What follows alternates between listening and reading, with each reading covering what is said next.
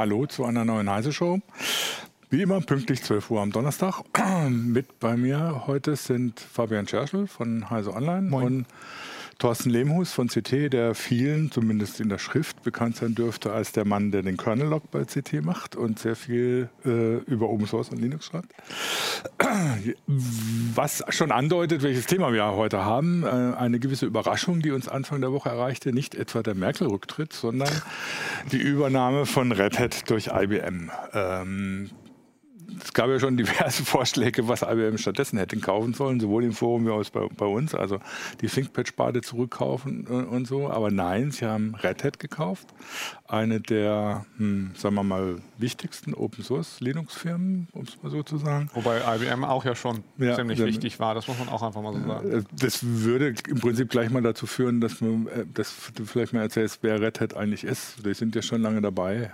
Ja, zur, zur Einstufung übrigens, ich mache eben nicht nur den Kernel-Log, sondern in meiner Freizeit habe ich auch viel zu Fedora, an mhm, der genau. Distribution von Red Hat äh, beigetragen, deswegen kenne ich mich da so ein bisschen aus und ja, ich, die komplette Historie kann ich jetzt auch nicht aus dem FF äh, runterratteln, aber sie sind, glaube ich, 1995 haben sie sich gegründet, äh, ein bisschen später als ähm, SUSE zum Beispiel, mhm. als die deutsche SUSE. Ähm, sind halt im amerikanischen Markt sehr schnell sehr groß geworden, ähm, eben mit der Linux-Distribution und ähm, sind dann auch vor allen Dingen mit dem Dotcom-Boom an die Börse gegangen zu einer richtig guten Zeit, wo sie richtig, richtig ähm, Asche gemacht haben, sozusagen. Auch irgendwie heißt es, glaube ich, äh, Linus Torvalds hätte zum Dank äh, Aktien bekommen von Red Hat und sei dadurch Millionär geworden. Ich habe das gar nicht verifiziert, aber ich, irgendwie erinnere ich mich da so auch dran. Und 2003 gab es dann die große Umstellung. Da wurde dann eben das damals äh, noch Red Hat Linux bekannte Linux-Distribution wurde zu Fedora, diesem Community-Projekt, wo diese Woche auch eine neue Version erschienen ist. Und für die Unternehmenskunden entstand dann dieses Red Hat Enterprise Linux, was sicherlich eine, zumindest im Unternehmensbereich oder im Unternehmensbereich sicherlich die wichtigste Linux-Distribution überhaupt ist. Und ähm, Red Hat hat halt auch enorm viele Entwickler, die eben für Fedora oder Red Hat Enterprise Linux irgendwas entwickeln und das hat auch immer Auswirkungen auf andere Linux-Distributionen, mhm. eben weil sie so viel Entwickler haben und weil sie auch so eine Marktmacht haben. Ähm, aber die lässt, denen lässt Red Hat auch sehr freien Raum, deswegen ähm, gibt es auch bei Red Hat Leute, die auf ihren Arbeitsplatzkisten Debian haben oder mhm. solche Späße. Also, oder die sind, sind parallel ja Debian-Entwickler sind. Die sind ja auch in einigen äh, Gremien und Organisationen aktiv die mit der Open Source Szene, Linux Szene zu tun haben, um es mal so zu sagen. Genau, Sie haben bei vielen zentralen, äh, vielen wichtigen Softwareprojekten haben Sie Ihre Finger im Spiel, mhm. würde man das so sagen. Also zum Beispiel beim GNOME Desktop, der bei vielen großen Linux-Distributionen eingesetzt wird, standardmäßig sind Sie stark involviert. Ähm, bei ähm, Cloud-Produkten wie OpenStack oder Kubernetes sind sie sehr involviert. Beim Linux-Kernel gehörten sie lang, lang, waren sie viele Jahre lang immer der größte äh, Beitragende mhm. und haben auch viele Maintainer. Äh, das ist, hat sich ein bisschen verändert, aber sie sind auch immer noch einer mhm. der größten. Genau. Und sie verdienen inzwischen relativ viel Geld mit Linux. Nicht nur inzwischen, das, äh, ja, inzwischen verdienen sie relativ viel Geld, genau, aber es ist tatsächlich schon äh, von den Unternehmensdaten an der Börse, die mhm. haben eigentlich immer irgendwie eine größere Steigerung hingelegt vom Umsatz nie Minus gemacht und und und. Den sie ja vor allem mit, mit im Prinzip Abos auf ihre Distribution machen, die die ja. also den Support und sonst was Genau, es ist tatsächlich eher sozusagen ein, ein Service-Abo nach mhm. dem Motto, du kriegst unsere Linux-Distribution, ähm, aber es ist halt nicht so, man lizenziert die nicht so richtig, wie man, wie man Windows lizenziert, sondern es ist vor allen Dingen, dass man eben auch einen, einen Support-Ansprechpartner hat und da ist es dann tatsächlich auch so, dass das natürlich für Firmen ähm, sehr interessant ist, dass die eben wissen, hey, wenn hier irgendwas mal schief geht, mhm. ähm, dann kann ich mich an die wenden. Deswegen haben sie einen guten Ruf nach dem Motto, was weiß ich, wenn irgendwie der Storage-Controller mit äh, Red Hat Enterprise Linux äh, zickt, dann war immer mal zu hören, bei anderen Betriebssystemherstellern zeigt dann der Betriebssystemhersteller mhm. auf den Storage-Hersteller und umgekehrt, nach dem Motto, das Problem nicht da. Und bei Red Hat heißt es immer, die regeln das vor allem, die regeln mit dem Storage-Hardware-Hersteller äh, äh und am Ende hat damit der Kunde eben am Ende einen einen Fix hat und sich nicht mit den Details mhm. rumärgern muss. Und es ist ja auch nicht nur Support, wenn was kaputt ist. Also die machen ja auch sehr viel im, im, im Enterprise-Umfeld ist ja relativ wichtig, Sachen anzupassen und so. Genau. Sie also machen eben, breiten sozusagen die Open Source Software so auf, dass man sie halt auch relativ einfach nutzen kann, beziehungsweise eben auch für die Kunden das liefert, ähm, was die Kunden wollen. Ähm, da kann man immer so schlecht reingucken, aber es heißt immer, dass Red Hat auch sehr zielgerichtet mit den Kunden redet, was wollt ihr denn für Features mhm. und die dann eben mhm. auch im Open Source Umfeld implementiert und typischerweise eben auch so, dass es die erst in den Upstream-Projekten umsetzt und dann erst sozusagen die, und daraus dann die eigenen Produkte entstehen. Das heißt also so eine Upstream First Policy. Mhm.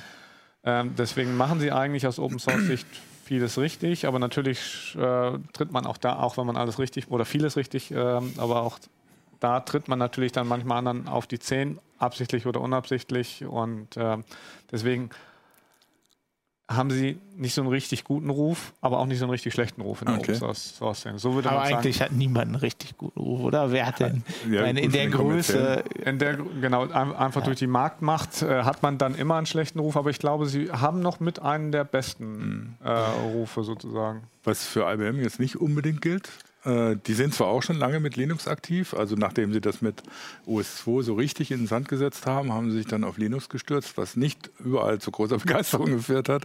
Aber sie sind da auch schon lange aktiv und haben da auch äh, schon viel investiert. Ne? Genau, es gab da ja diese schöne Anzeige, äh, die, dieses schöne Video ist, glaube ich, mal bei einem Super Bowl mhm. gelaufen, dass IBM sozusagen für Linux geworben hat. Und ich glaube, damals haben sie 5 Milliarden mhm. mal eine Zeit lang investiert und sozusagen ihr eigenes Business eben dahin auch umgeschwenkt. Und sie tragen halt auch sehr viel zu Open Source Projekten bei, aber davon merkt man halt weniger. Aber sie gehören tatsächlich auch zum Beispiel beim Kernel mhm. auch mit zu den fünf, fünf oder sechs größten, was unter anderem aber natürlich auch am, am, am Support für äh, S390 ja. und äh, Power liegt. Ja, das ist natürlich das Besondere bei IBM. Die haben ja nicht nur Linux äh, für ganz normale Systeme, sondern haben neben ihren proprietären Systemen für die Midrange-Systeme, die früher AS400 hießen und die Großrechner, die 390er, ähm, eben auch Linux-Versionen für die großen, äh, das große Eisen hingelegt. Genau, beziehungsweise du kannst halt auf diesen Dingern die sind ja häufig partitionierbar, mhm. sozusagen einzelne ja. Partitionen auch mit Linux betreiben. Ja. Und das soll wohl auch relativ gut funktionieren. Du musst natürlich deine Software dann auf die Architekturen portieren, aber auch da haben sie sozusagen hingearbeitet, dass das möglich, möglichst einfach ist. Das ist natürlich irgendwie nicht, nicht die Zukunft, oder? Na, bin ich mir nicht so sicher. Also die, die, äh, es ist nicht so, dass mit, mit den Systemen kein Geld gemacht wird. Nee, das nee, ist das, eben. Das, ist, das kriegt das man nur nicht so ja, mit. Das ja. ist halt ein anderer, anderer Markt sozusagen. Ja, aber äh, wo ich so dran denke, wenn du dir die, die, also die, die jungen Cloud-Firmen, ne, die, die jungen, schnell wachsenden anguckst, wie Netflix oder so, die benutzen ja sowas eigentlich in der Regel nicht, oder? Mm, das ist in der Regel halt nicht, aber eigentlich kann es Ihnen durch die Cloud auch weitgehend egal ist, egal sein. Egal, du kompilierst ja einfach deine Software eben für eine andere Architektur und dann läuft die halt auch auf dem Power-Server in der Theorie. Ja, also, aber ich meine, die haben ja in der Regel, also die große, viele Firmen ja. haben ja ihre eigene Cloud jetzt. Ich meine, die. Ja, ja ich meine, Google. Brauchst Google du da Power-Rechner? Äh, Netflix haben, macht ja inzwischen viel mit Amazon auch. Mhm. Ähm, und Google zum Beispiel, die haben ja ihre eigenen Systeme. Die haben genau. ja sogar eigene Hardware entwickelt und äh, lassen da entsprechende Systeme drauflaufen, arbeiten aber auch mit Red Hat zum Beispiel zusammen. Ne? Das wird noch spannend dann zu sein, was, was sie sagen, wenn jetzt das, äh, die Software von IBM kommt statt von Wobei Red Hat. Google, glaube ich, gar nicht so eng mit Red mhm. Hat zusammenarbeitet, aber eigentlich äh, Red Hat ist halt doch auch so groß, ja. ähm, dass sie eigentlich mit allen irgendwie ja. natürlich auch zusammenarbeiten. Facebook ist tatsächlich auch jemand, der sozusagen sehr viel auf, auf die Red Hat Software ja. aufsetzt. Amazon glaube ich auch, aber die gar nicht dafür bezahlt, weil eben alles, was Red Hat macht, ist eben auch Open Source. Ja. Deswegen können die anderen, die wollen sich das einfach auch schnappen und eigenes, eigenes. Genau, und Facebook ist groß genug, einen eigenen Support dafür genau. zu machen. Ne? Wobei bei Amazon zum Beispiel weiß ich gar nicht, was die wirklich alles an Hardware einsetzen. Soweit ich weiß, setzen die auch Midrange-Systeme ein, nicht nur PCs, aber genau erfährst du da nur sehr schwer. Genau. Ähm, und da haben sie natürlich mit IBM dann eher einen Partner, wobei Amazon auch wiederum so groß ist, dass die ja inzwischen ihre mit, mit, den, mit der Cloud und ihrer IT-Abteilung mehr Geld verdienen als mit allem anderen. Ja, Aber das wirkte halt für mich irgendwie so wie so ein Move, äh, wo IBM versucht, ein bisschen in die Zukunft einzusteigen. Ja.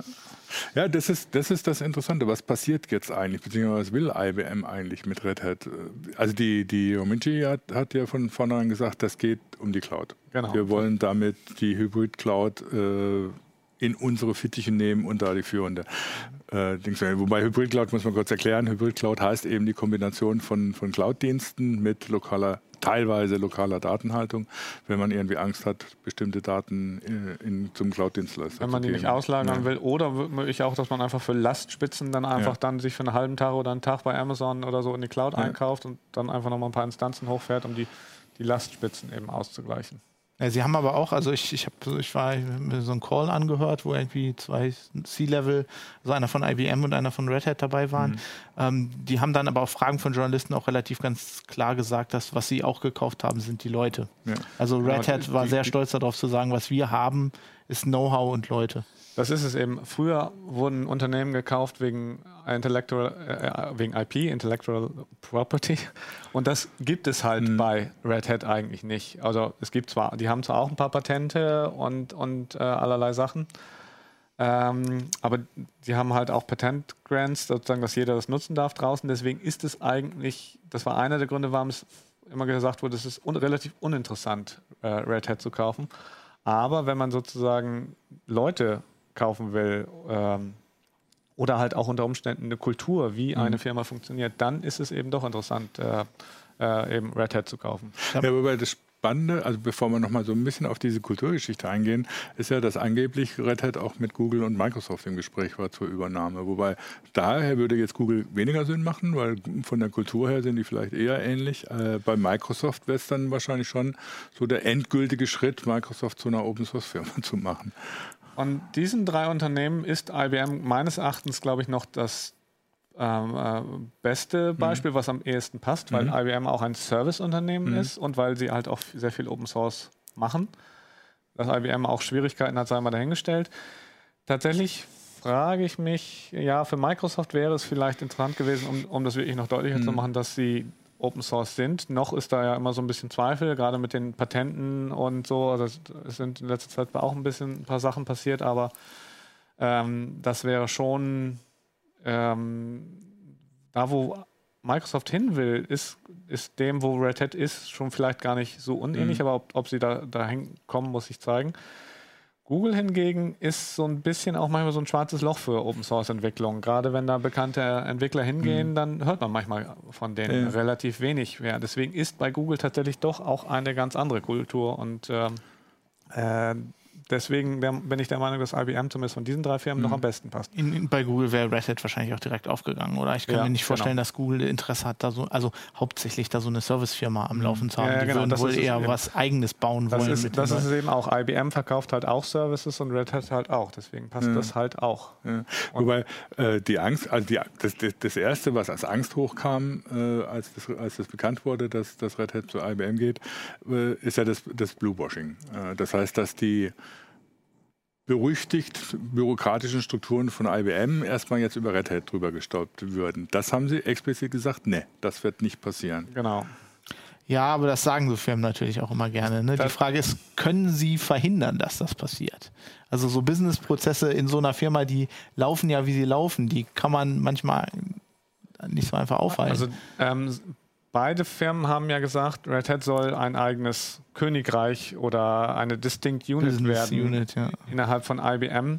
Und ich habe den Eindruck, dass IBM das durchaus bewusst ist, wenn sie da ihr Blue-Washing mhm. betreiben würden, dass sie die 35, 34 äh, Millionen US-Dollar ähm, einfach dann aus Milliarden. Dem Fenster, äh, Milliarden. Milliarden, ja, äh, Milliarden äh, aus dem Fenster geworfen hätten.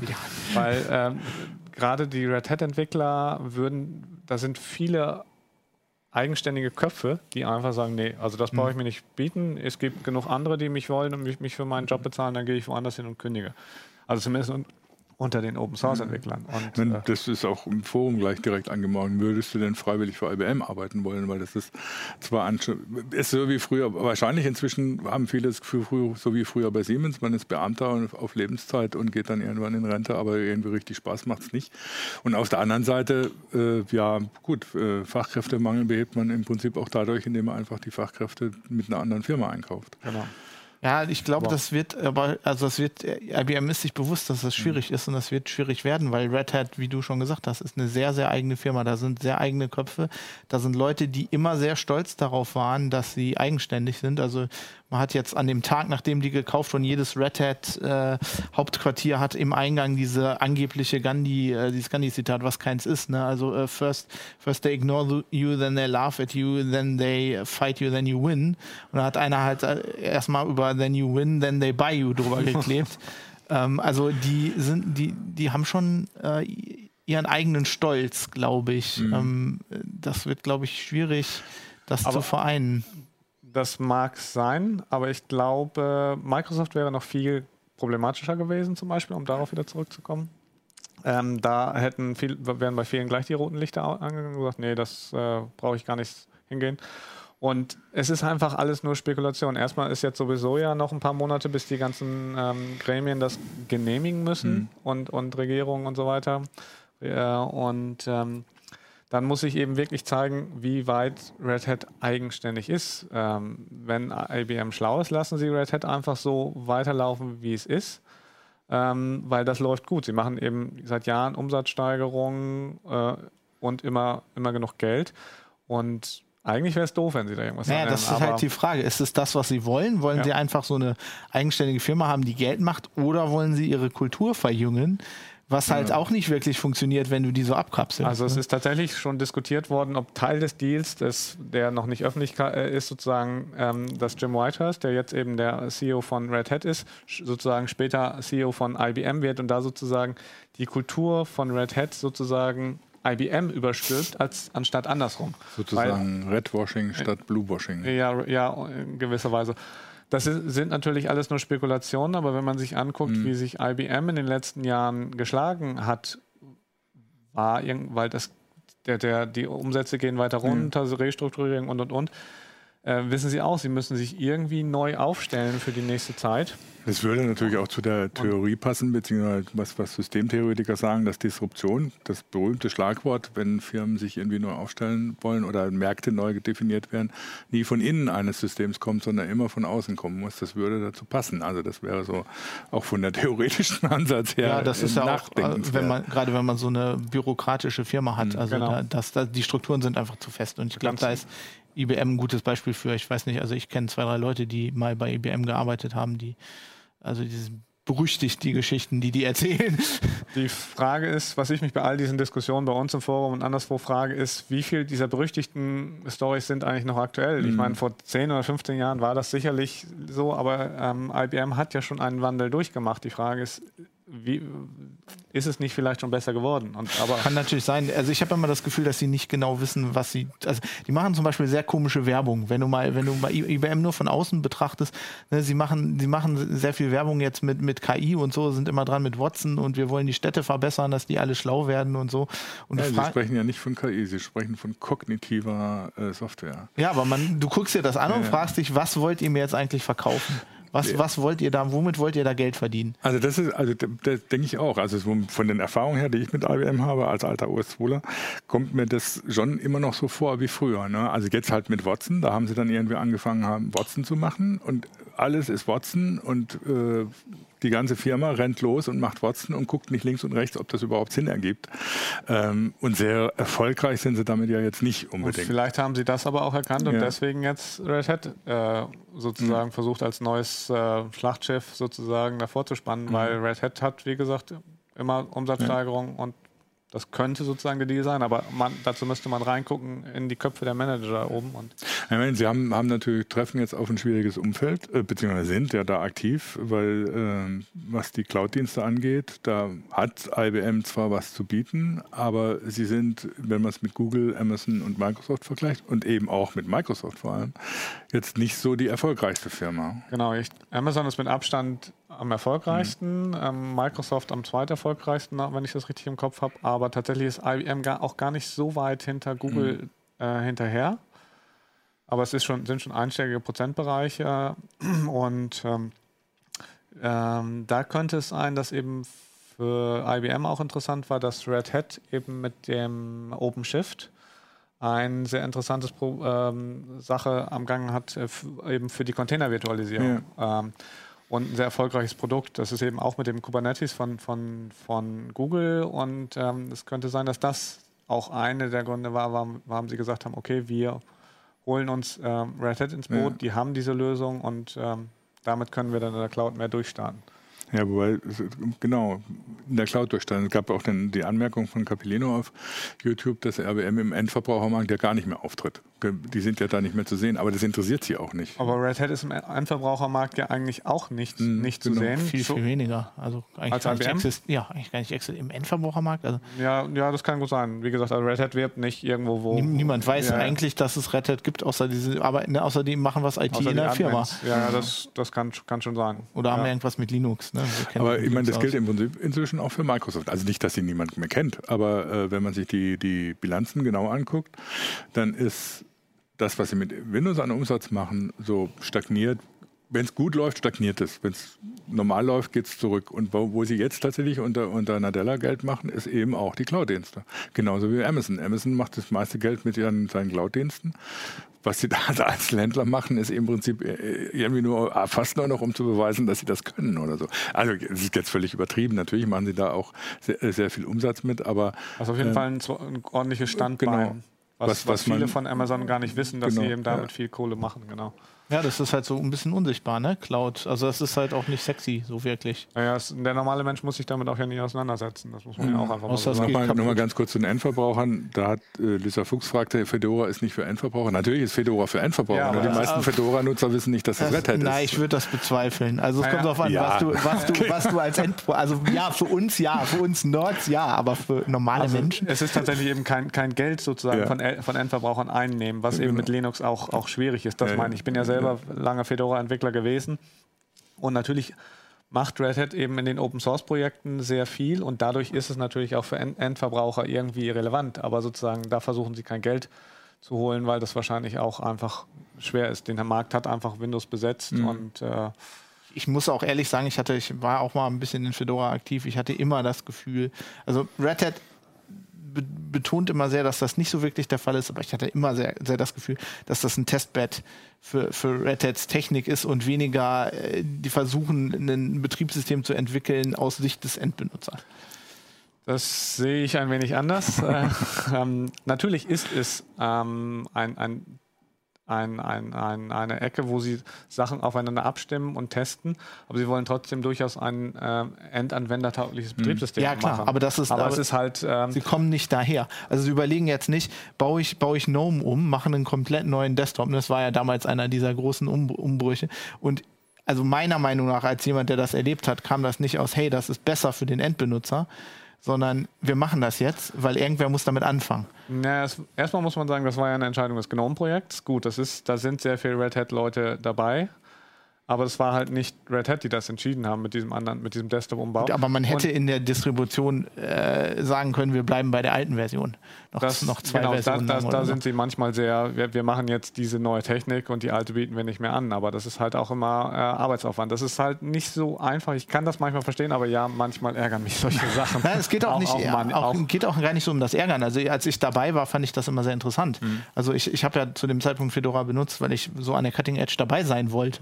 Aber wenn ich mir jetzt überlege, okay, ich mache wirklich ein Betriebssystem für Endbenutzer.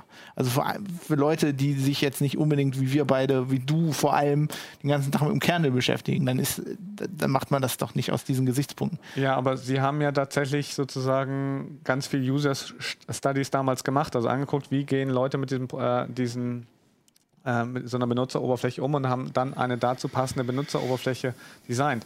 Die, mag die war halt nur noch nicht fertig. Naja, naja, irgendwo muss man ja anfangen, aber tatsächlich ist es so, dass die natürlich für viele, die irgendwas anderes gewohnt waren, natürlich irgendwie sich schlecht anfühlte. Aber sie hat sich mittlerweile durchgesetzt. Ich meine, selbst Ubuntu ist dahin zurück. Ja, vielleicht, vielleicht sollte man dazu eine eigene Heise schon ja, mal machen. Ja, ich glaube auch, wir kommen vom, vom Thema weg. Naja, es ist auf, auf, der einen Seite ist es genau das Gegenteil von IBM. Ne? Ja, also, klar, vielleicht ist das genau das, was IBM braucht. ja, ein bisschen, ein bisschen frischen Wind. Wobei so die Übernahmen von Linux-Firmen bislang haben, waren ja jetzt nicht unbedingt von einer Erfolgsgeschichte geprägt. Also wenn ich ah, die, Novell und SUSE angucke. Die waren aber auch nicht Red Hat, ne? Also Red Hat ist sehr singulär, also meiner Meinung nach sehr singulär bei diesen. Was unterscheidet Red Hat von SUSE? Erfolg, würde ich, sagen. ja, aber du musst ja einen Grund haben. Also tatsächlich, das, das SUSE-Novel-Beispiel ist ein schönes, weil SUSE sich, glaube ich, eben unter Novel nicht entfalten mhm, konnte ja. und die da ein Bluewashing-ähnliches äh, Sache un untergangen, äh, ja, äh, unterlaufen sind und dadurch in Straucheln gekommen sind. Seitdem die wieder sich ein bisschen freistraucheln konnten, seitdem es wieder verkauft wurde, gut, mittlerweile nochmal, läuft es für SUSE deutlich besser. SUSE mhm. arbeitet eigentlich... Ähm, funktioniert ganz ähnlich mhm. eigentlich wie Red Hat. Ja. Aber ich glaube, die Novel-Sache da hat da sozusagen, hat sie ein bisschen zurückgeworfen und die holen jetzt in letzter Zeit durchaus wieder mhm. einiges auf. Und Red Hat hat einfach, ich glaube, du hast das ja am Anfang gesagt, die waren auf dem amerikanischen Markt. Ich glaube, die machen Dinge einfach amerikanischer. Die machen die größer, habe ich so das Gefühl. Ne? Also wenn man so oder ja. haben, haben, es eine lange Zeit so gemacht? Aber es war ja gerade die Hoffnung bei der Übernahme durch Nobel, dass Zuse dann irgendwie so, so aus dem, sagen wir so aus der deutschen Ecke ein bisschen rauskommt und dann irgendwie internationaler mhm. aufgestellt wird dadurch. Während, aber Nobel war halt dann an dem, zu dem Zeitpunkt auch schon eher auf dem absteigenden Ast. Äh also, also die Situation ist sozusagen eigentlich ganz vergleichbar. Das gleiche, ne? Ähm, genau. Es, äh, IBM muss jetzt sozusagen aufpassen, dass sie nicht den Fehler mhm. machen, die Nobel damals gemacht haben und irgendwie so einen Behördenkomplex ja. über Red Hat drüber stolpern. Ja. Also, weil sonst geht das genauso schief wie damals. Und es ist natürlich, Red Hat ist natürlich auch, also die Firmen sind größer, ne? IBM ist größer und, und Red Hat ja, ist auch, auch anders aufgestellt, ja. also auch ja. weltweit aufgestellt. Das merkt, das merkt man auch. Die sind ein bisschen, find, also finde ich, die sind ein bisschen die haben unterschiedliche Firmenkultur, die sind auch nicht nur einfach nur amerikanisch. Ne? Die haben auch deutsche Entwickler oder weiß ich nicht, haben auch Entwickler. Red, Red Hat hat, oder ja, so, ne? sowohl Red Hat als auch IBM haben ja überall, also die Red Hat hat zum Beispiel in, äh, in der Tschechei ein relativ ah, großes Office, die bauen da irgendwie alle drei Jahre ein neues Pro-Komplex hin oder so und auch Indien und sonst wo. Also das ist, ist schon auch ein, ein großes Unternehmen. Ich weiß gar nicht, wie viele Mitarbeiter die haben. Aber so ist es bei IBM ja auch. Aber da dann eben die Kultur zu ändern, mhm. ist halt auch schwer. Aber es ist natürlich auch die Kultur das Management lebt die Kultur natürlich auch vor. Extrem schwierig. Wobei sie ja diverse Sachen versuchen. Ne? Ich meine, dass sie jetzt ihre gesamte IT-Infrastruktur auf Apple-Clients umstellen, ist auch irgendwie für eine Firma wie IBM eher überraschend, als das kam. Und sie sind ganz begeistert von. Naja, mal gucken, was dabei rauskommt. Aber ähm, es ist ja schon jetzt die Frage, gut, was, was kommt jetzt wirklich dabei raus? Was bedeutet das? Oder, also wir haben, die Kollegen von Heise Developer haben ja bei ihren Autoren, die selber alle Entwickler sind, so ein bisschen rumgefragt. Das waren sehr gemischte Gefühle, die da zum Ausdruck kamen. Ähm, sehr viel Skepsis. Äh, man kann es nachlesen, ja, die, die Sache ist in der Meldung zu der Heise Show verlinkt. Ähm, sehr viel Skepsis, dass es wirklich gut geht. Und äh, vor allen Dingen viel Skepsis, dass das irgendwie negative Auswirkungen auf die Open Source Entwicklung hat. Ich weiß nicht, wie du, du das siehst. Ich, ich sehe das so, Best Case ändert sich nichts. Mhm. Aber was, was soll da Gutes, also was soll da Gutes für die Open Source Entwicklung Best Case ist, dass es tatsächlich ähm, dadurch, dass IBM noch mit den Kundenkontakten und Verkäufern und wo sie überall drinstecken in den Unternehmen, dass die Red Hat Produkte dadurch sozusagen mehr verkauft werden. Red Hat mhm. damit noch sozusagen noch mehr Geld einspart ein, einnimmt und sich äh, sozusagen äh, noch besser aufstellen kann dadurch und dadurch die Open Source Entwicklung natürlich auch noch weiter fördern kann. Das ist, wäre natürlich der Best Case, aber, und das ist aber auch das, wo sie, glaube ich, auch versuchen hinzukommen. Aber tatsächlich denke ich das auch. Die, ich habe auch sehr gemischte Gefühle als alter ähm, jemand, als, als, jemand, der lange im Red Hat-Universum mhm. unterwegs ist. Ähm, nachdem ich ein bisschen drüber nachgedacht habe, habe ich bin ich ein bisschen, bin ich vorsichtig optimistisch, nachdem ich auch gehört habe, dass sie eben wirklich auch versuchen, sozusagen Red Hat als eigenes Königreich zu belassen, weil sie halt offenbar auch auf Management-Ebene gemerkt haben, wenn sie da reinfrummeln, geht alles vor die Hunde. Und dafür geben, gibt auch eine IBM heutzutage keine 34 Millionen mehr aus. Milliarden. Ja, heute habe ich mit Millionen, Milliarden. Ja, aber es sind halt unvorstellbare Beträge. Ich hätte ja auch nie gedacht, dass Red Hat 34 Milliarden wert ist. Naja, also ich meine, ja, ja das ist ein ganz also schöner, die, die, ganz schöner Aufschlag die zahlen auf den gutes Prämien auf den, Also man muss ja auch sehen, die, die, die Red Hat-Aktie ist ja eigentlich immer gestiegen. Ne? Ich habe genau. mir das mal angeguckt und seit Anfang dieses Jahres oder Mitte, die, also seit, seit ein paar Monaten fiel sie auf jeden Fall genau. relativ regulär. Aber die IBM-Aktie auch. Also ja. wenn, wenn, wenn du sie einen Tag vor dem, vor dem Deal jetzt gekauft hast, mhm. bist du wahrscheinlich sehr glücklich geworden, ja. weil sie ist sehr in die Höhe geschnellt. Ähm, ja, es ist, ist, ist viel Geld. Aber ich meine, du hast gerade so gesagt, ähm, Red Hat, ähm, die können dann mehr Geld in die, in die Open Source Entwicklung stecken. Ne? Und ich frage mich halt so. Ja, ja, ja, klar. Ich frage mich halt so, wie viel Luft nach oben ist da noch so? Also wenn ich so die, ich weiß nicht, so die Leute, die ich in der Community kenne, eigentlich gefühlt arbeitet schon jeder für Red Hat. Ähm, irgendwie. Also es sind relativ viele, das stimmt schon. Es sind noch ein paar bei SUSE, aber ich meine, bei Canonical kenne ich jetzt eigentlich persönlich Doch, gibt, gibt niemanden mehr. Auch, auch, durchaus Leute. ähm, aber das stimmt schon. Canonical ist Ubuntu, um es mal. Ja, ja, genau. Also da sind sehr viele, da sind sehr viele zu Red Hat gegangen ja. in den letzten paar Also Red Hat ist schon ziemlich dominierend, aber ich meine, es gibt in der äh, Computerwelt einfach noch genug, wo auch äh, wo noch Manpower fehlt und wo sie sozusagen noch mehr machen könnten. Wobei dann äh, wo kann, das Stichwort Canonical viel gleich, ist gleich hieß, na, Canonical geht jetzt an Microsoft. Du, das habe ich, von, das hab ich, ich Anfang, Anfang des Jahres in unserer Uplink-Prediction-Runde ja, vorausgesagt. Noch, noch, ist Canonical aber ja sozusagen eine privat gehaltene ja, genau. Firma. Das heißt, das ist jetzt nicht irgendwie so ein Börsendeal. Nee, aber ich weiß nicht, ob Microsoft was, da irgendwie sagen könnte, ich verkaufe euch ja, das jetzt. Ja, klar, das kann er machen. Ja, klar. du musst halt nur mit genug Geld ankommen und Microsoft wird das, glaube ich, hinkriegen. Kann er fünfmal um die Erde Düsen. Die Frage äh, ist, ob, ob das die schlaue Idee ist. Wäre nicht für Microsoft im Zweifel SUSE ja. das Bessere. Sie haben, SUSE und Microsoft haben eh ein enges Verhältnis. Mhm. Und ähm, ob das nicht das Bessere wäre, sozusagen. Wobei es ja, vor zwei Jahren oder drei Jahren völlig unvorstellbar gewesen wäre, dass wir überhaupt über sowas reden wie Microsoft kauft eine Linux-Firma. Oder vor drei Jahren vielleicht schon, aber ja, vor, vor, fünf genau, Jahren. Also da habe ich tatsächlich schon, ja. schon mal drüber nachgedacht, wann das wohl soweit ist. Aber mal Das zeigt, zeigt natürlich auch eine Änderung, eine so ziemlich radikale Änderung, die so im Hintergrund von, von sich stattging, von, den, von der die normalen User relativ wenig mitkriegen. Ähm, wir müssen jetzt nicht mehr darüber diskutieren, auf was die Infrastruktur läuft. Die läuft auf Linux im Prinzip. Ja, selbst, selbst bei Azure. Bei Azure, ja, also aber selbst da, selbst da fängt Microsoft an, eben ja. Linux-Systeme reinzunehmen. Genau. Und da würde lief, dann die lief doch vorher auch schon größtenteils auf Linux. Also ich meine, das ist ja teils, teils. Teils, also ja. Aber das Web.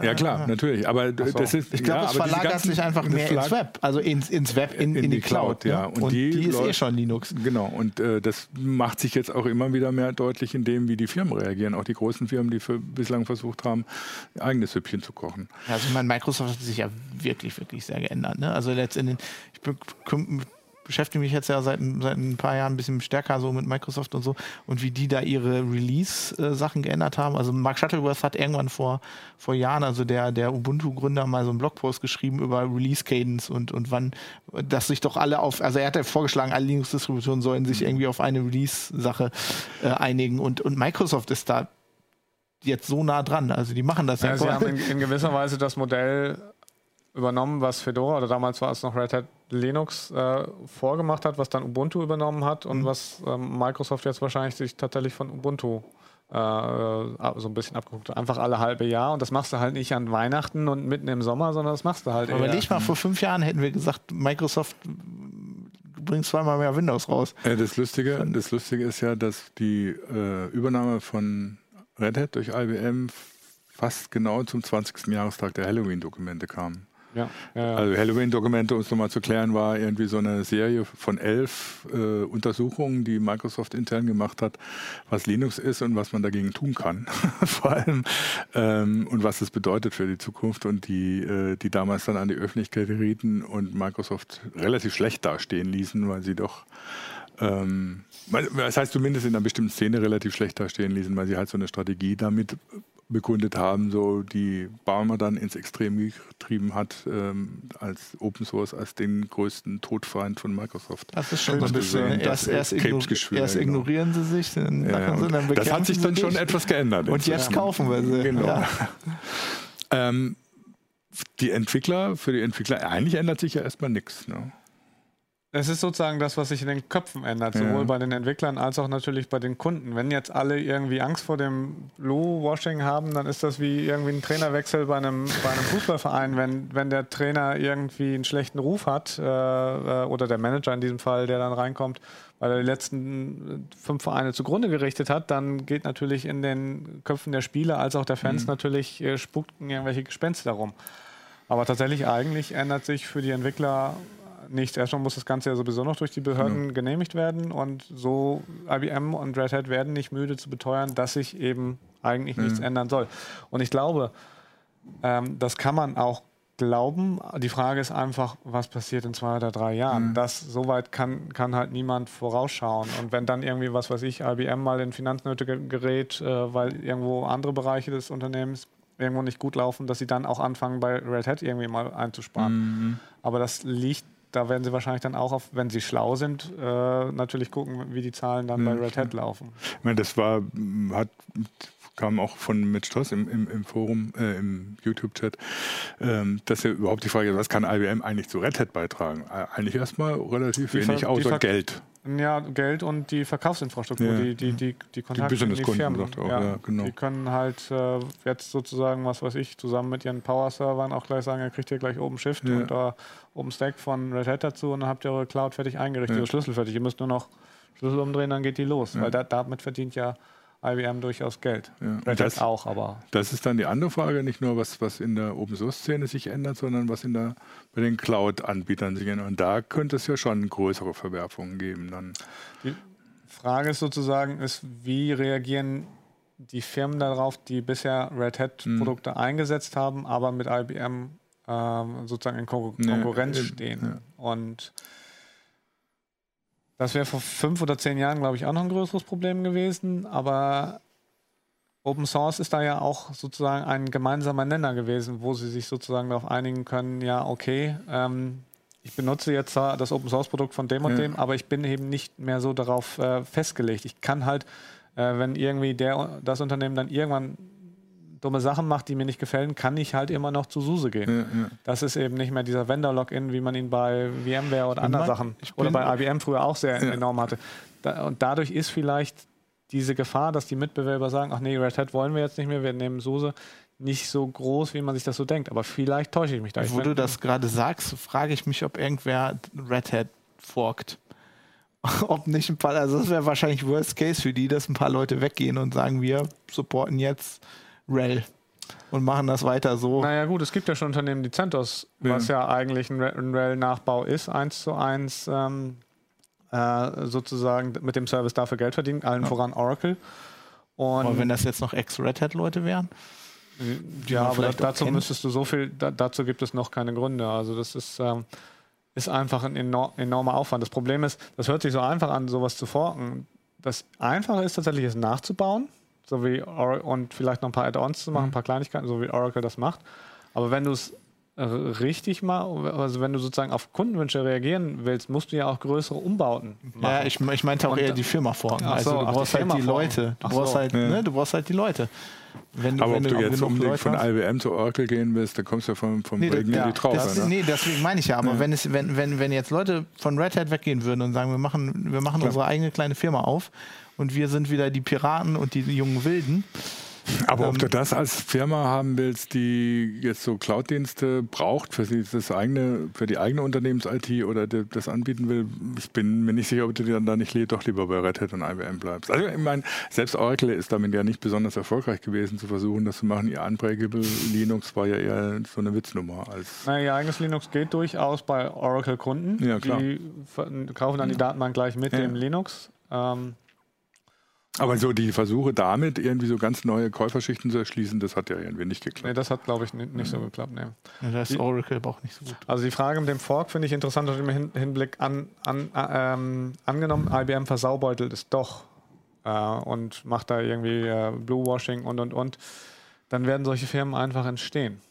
Von sich aus, Ja. das, das ermöglicht eben Open Source. Oder eben SUSE strebt auf. Aber ich könnte mir vorstellen, dass dann tatsächlich irgend so eine Firma um die Ecke kommt, die eben ähm, tatsächlich so mit einer, Sagt, ihr müsst jetzt nicht alle irgendwo hinziehen, ihr könnt Genau. weiter wie damals bei Red Hat von Ja. zu Hause arbeiten. Oder alle rennen dann doch zu Amazon. Ne? Also weil das kam auch im Forum. Na ja, gut, wenn ich von Cloud, wenn ich Cloud höre, also kommerzielle Cloud-Dienste, höre, denke ich an AWS und nicht an nichts anderes. Äh, Das ist inzwischen ja auch schon ein Problem. Ja, Ja, wobei- Wobei, selbst da tun sich ja irgendwie ganz komische äh, äh, Verbindungen, Verbindungen auf, die selbst äh, in der Cloud-Szene gibt es ja so eine, gibt ja inzwischen einen Zusammenschluss, wo sie sagen, wir bieten Cloud-Dienste an, aber wir wollen das interoperabel machen, sodass du sowohl Amazon mit Microsoft kombinieren kannst und Pipapo. Das ist es eben. Amazon ist halt dann doch der Dominante und Ja. sie nehmen dann halt auch die Preise, die, die man nehmen kann, Ja. wenn man der Platzhirsch ist. Und das wird wahrscheinlich gerade bei der Infrastruktur, die uns jetzt die nächsten 100 Jahre vielleicht begleiten wird, so ähnlich wie, wie sozusagen, wir sind ja in der Phase, wie, zu, wie, wie, wie,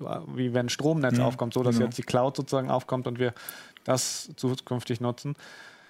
Und ähm, was wollte ich eigentlich sagen? Ähm, da, da, dass da sozusagen Wettbewerb entsteht, weil wenn alle an Amazon da hängen und das so die Marktmacht hat, dann, dann kann Amazon halt auch die Preise zu sehr man Wobei dann, dann irgendwann natürlich wahrscheinlich auch die Wettbewerbshüter wie damals bei, bei Edison beziehungsweise bei später dann äh, bei den Telefongesellschaften auch irgendwann eingreifen würden. Wobei man an Microsoft und Google sieht, wie spät sie manchmal eingreifen. Wie spät sie manchmal eingreifen, aber zum Beispiel Microsoft hat allein, also für mich immer noch das führt jetzt wahrscheinlich auch ein bisschen weit, aber für mich hat allein die Tatsache, dass die damals so eine Strafe aufgedrückt kriegen, das Bewusstsein in, bei den normalen Usern auch geändert. Ne? Dass es da unter Umständen was anderes gibt ne? und dass es nicht alles okay ist, was Microsoft man, macht. Man muss allerdings auch noch beachten, dass Red Hat ja auch noch ein paar Dinge macht, die mhm. nicht die Cloud sind. Ne? Also ja. sie machen auch noch Middleware und Tatsächlich sehr viel Rail ist Zeug. ja, oder ihr Hauptbetriebssystem, über das wir eben ja geredet, geredet, haben, ist ja eigentlich gar nicht direkt Cloud. Das ist ja sozusagen eigentlich nur ein Baustein für die Cloud. Oder äh, einfach, das einfach das Betriebssystem in Firmen. Ne? Also zum Teil ja, auch. Oder genau. was weiß ich, Kassen bei, in Supermärkten, Klar. Kassensysteme, sowas. Ja, ja ähm, wobei das, das, was du über die Cloud gesagt hast, dass wir da im Prinzip in der Situation sind, wie damals beim Aufbau der Stromnetze, das ist auch nochmal ein eigenes Thema, weil das ist wahrscheinlich vielen die jetzt ganz normal unterwegs sind, noch gar nicht so bewusst, beziehungsweise den Leuten, die sagen, oh, mit Cloud will ich nichts zu tun haben kann man nur sagen oder so, das ist schön, dass ihr nichts damit zu tun haben wollt, aber ihr tut, habt schon damit zu tun. Ihr ich, merkt es nur. Ich hoffe ja, dass das, dass das, dass das alles irgendwann mal wieder zusammenbricht. Hat nicht IBM, war das nicht IBM mit The Network is the Computer in den, in den 70er, 80er? Ja, ah. womit wir wieder bei genau. Oracle wären. Und, ja. äh, Dam ja. Damals war es ja schon die Cloud. Und hat, ja. ja Oracle finde ich auch ein interessantes Beispiel. Ich glaube, wenn Oracle Red Hat gekauft hätte, äh, da wären viele oh, Entwickler. Oh, das, äh, hat sogar Tschüss. Also Nach das, den Erfahrungen mit Sun oder dann so. Wären, ja, glaube ich, jetzt schon. Genau, weg. die wären alle, die so sind sie, glaube ich, doch durchaus noch in Ab Abwartestellung. Ja, vielleicht sollten wir tatsächlich nächste Woche oder naja, vielleicht nicht nächste Woche oder in einer der nächsten Wochen mal tatsächlich nur über die Cloud reden, was da alles auf uns zukommt, beziehungsweise was alles schon gibt und was, was, was, da, was da passiert. Für heute, denke ich, wenn euch nichts mehr einfällt, äh, schauen wir mal, was habe das Gefühl, ich habe zu positiv geklungen. Also ein bisschen Bedenken habe ich tatsächlich auch. Also ist, aber ich bin irgendwie in die Rolle des positiv äh, Sehenden ge gekommen. Also du hast, glaube ich, deine Bedenken schon zu ah, Okay, dann ist ja gut, ja. Wir sind auf jeden Fall alle gespannt, was dabei noch rauskommt bei IWM und Red Hat und was unter Umständen dann bei anderen Übernahmen äh, wir schließen, wir schließen Wetten ab, ob Microsoft Ich muss meine oder Wette gewinnen, also los. Ihr habt noch bis Microsoft Suse oder ob sie äh, Canonical kaufen oder ob sie überhaupt jemand kaufen. Ähm, wird sicher nicht das letzte Mal sein, dass wir uns mit dem Thema beschäftigt haben. Wir haben schon wieder jetzt in der äh, Sendung einige Themen für nächste Shows gefunden. Mal gucken, wann wir was machen. Wir müssen über Desktops reden, über ähm, die Cloud an, an, und für sich. ähm, Mal schauen, was nächste Woche uns an Überraschungen bringt, was wir dann an der Heißshow machen müssen. Ansonsten reden wir vielleicht mal über ein Thema, das wir schon äh, angedeutet haben. Ich danke euch fürs Zuschauen und fürs Zuhören. Fabian und Thorsten, danke, dass ihr da wart. War sehr spannend, fand ich sehr lehrreich. Und äh, ja, wünsche noch denen, die Feiertag haben, schönen Feiertag und den allen anderen frohes Schaffen und bis nächste Woche. Ciao.